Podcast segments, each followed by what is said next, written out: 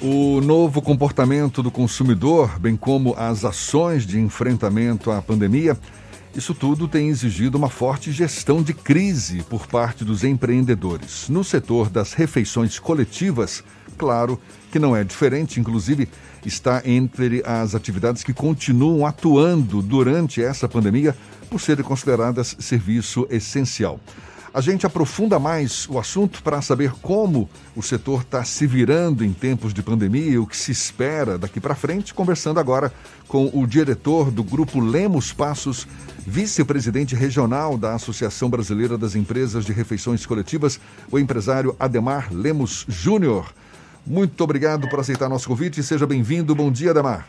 É, bom dia, Jefferson. Bom dia, Fernando, ouvinte da A Tarde FM. É um prazer falar com vocês. O Grupo Lemos Passos produz, são 5 milhões de refeições por mês, não é isso? Em nove estados, inclusive aqui na Bahia. Também atende a restaurantes coletivos. Odemar, pela própria natureza, a produção de refeições tem como base rigorosos processos de higienização.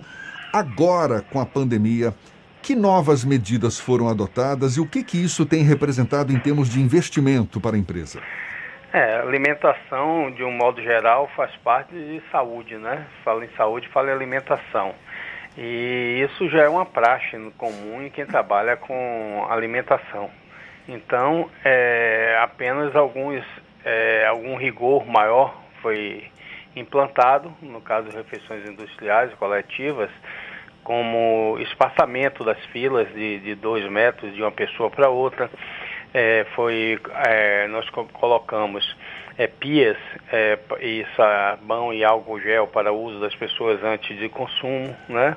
É, por exemplo, a parte de proteína e sobremesa eram servidas pelo nosso pessoal, mas a parte de feijão, arroz, salada, enfim, essa parte era o próprio comensal que, que, que se servia. Isso hoje foi cancelado porque são, seriam várias pessoas, centenas de pessoas pegando naquelas conchas, naquelas embalagens. Então, hoje é uma pessoa nossa que serve, porque aí uma pessoa só pegando.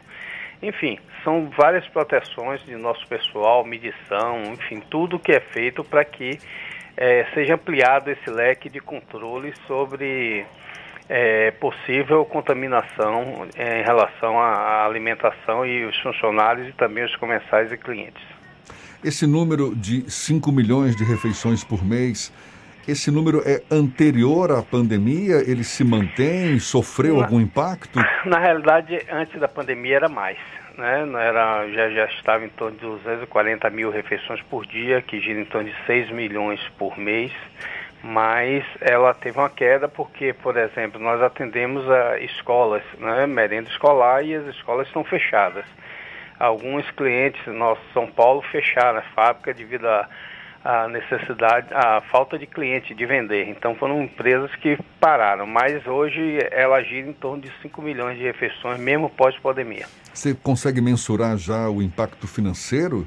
Ah, dessa... É muito grande, muito grande. Primeiro, é, com novos controles de EPIs e, e, segurança, você já faz um investimento grande, né? Segundo, treinamento de toda a mão de obra para que saiba né, lidar e se comportar perante é, essa nova situação que é um, uma surpresa, uma novidade para todos. Né? Nós estamos numa guerra onde nós não conhecemos o inimigo que nós estamos, que nós estamos é, lutando. Né? E se nós não sabemos que é o inimigo, a gente imagina que essas armas sejam as possíveis serem usadas, mas nós, ninguém tem certeza desse aspecto mas o, o, a perda é muito grande, perda de faturamento, aumento de custo, é, diminuição radical das margens, enfim, hoje o, o, o pensamento o planejamento não é ganhar dinheiro, é se sobreviver né, para ver o que vai acontecer. Apesar de que nós, já há mais de um mês, já estamos com muitos planeja, muita coisa planejada para da volta do, do, da, da, da, não vou dizer a época normal, porque ainda vai demorar de voltarmos ao normal, mas pelo menos quando, quando forem liberadas é, várias situações que a gente já começa a ouvir falar, né? mas nós já estamos muito planejados, logicamente tem os ajustes que são feitos a cada semana que surge novidade, mas nós já estamos preparando para é, nos adaptarmos às, às, quando for tudo reaberto. Ademar, as empresas relatam algum tipo de dificuldade no, na, com os fornecedores, os fornecedores mantiveram o funcionamento regular ou houve algum tipo de problema nesse sentido do fornecedor para a empresa que fornece as refeições coletivas?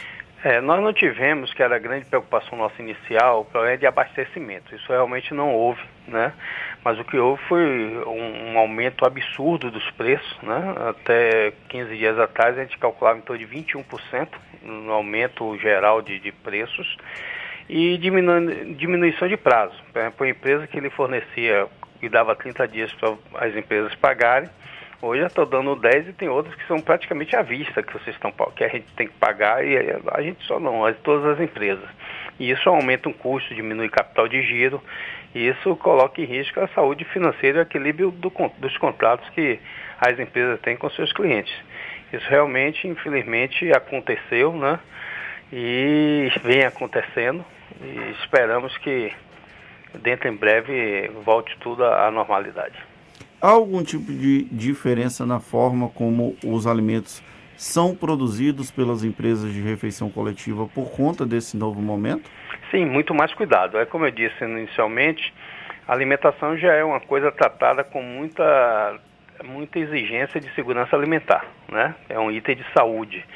Mas foi realmente foi aperfeiçoado, foi intensificado esse controle para que é, nada venha acontecer e na nossa empresa mesmo, graças a Deus, até o presente momento não tivemos qualquer, qualquer coisa que viesse a complicar e, e se acusar, e acusar de, de, de, de, de falta de procedimento em relação à saúde alimentar.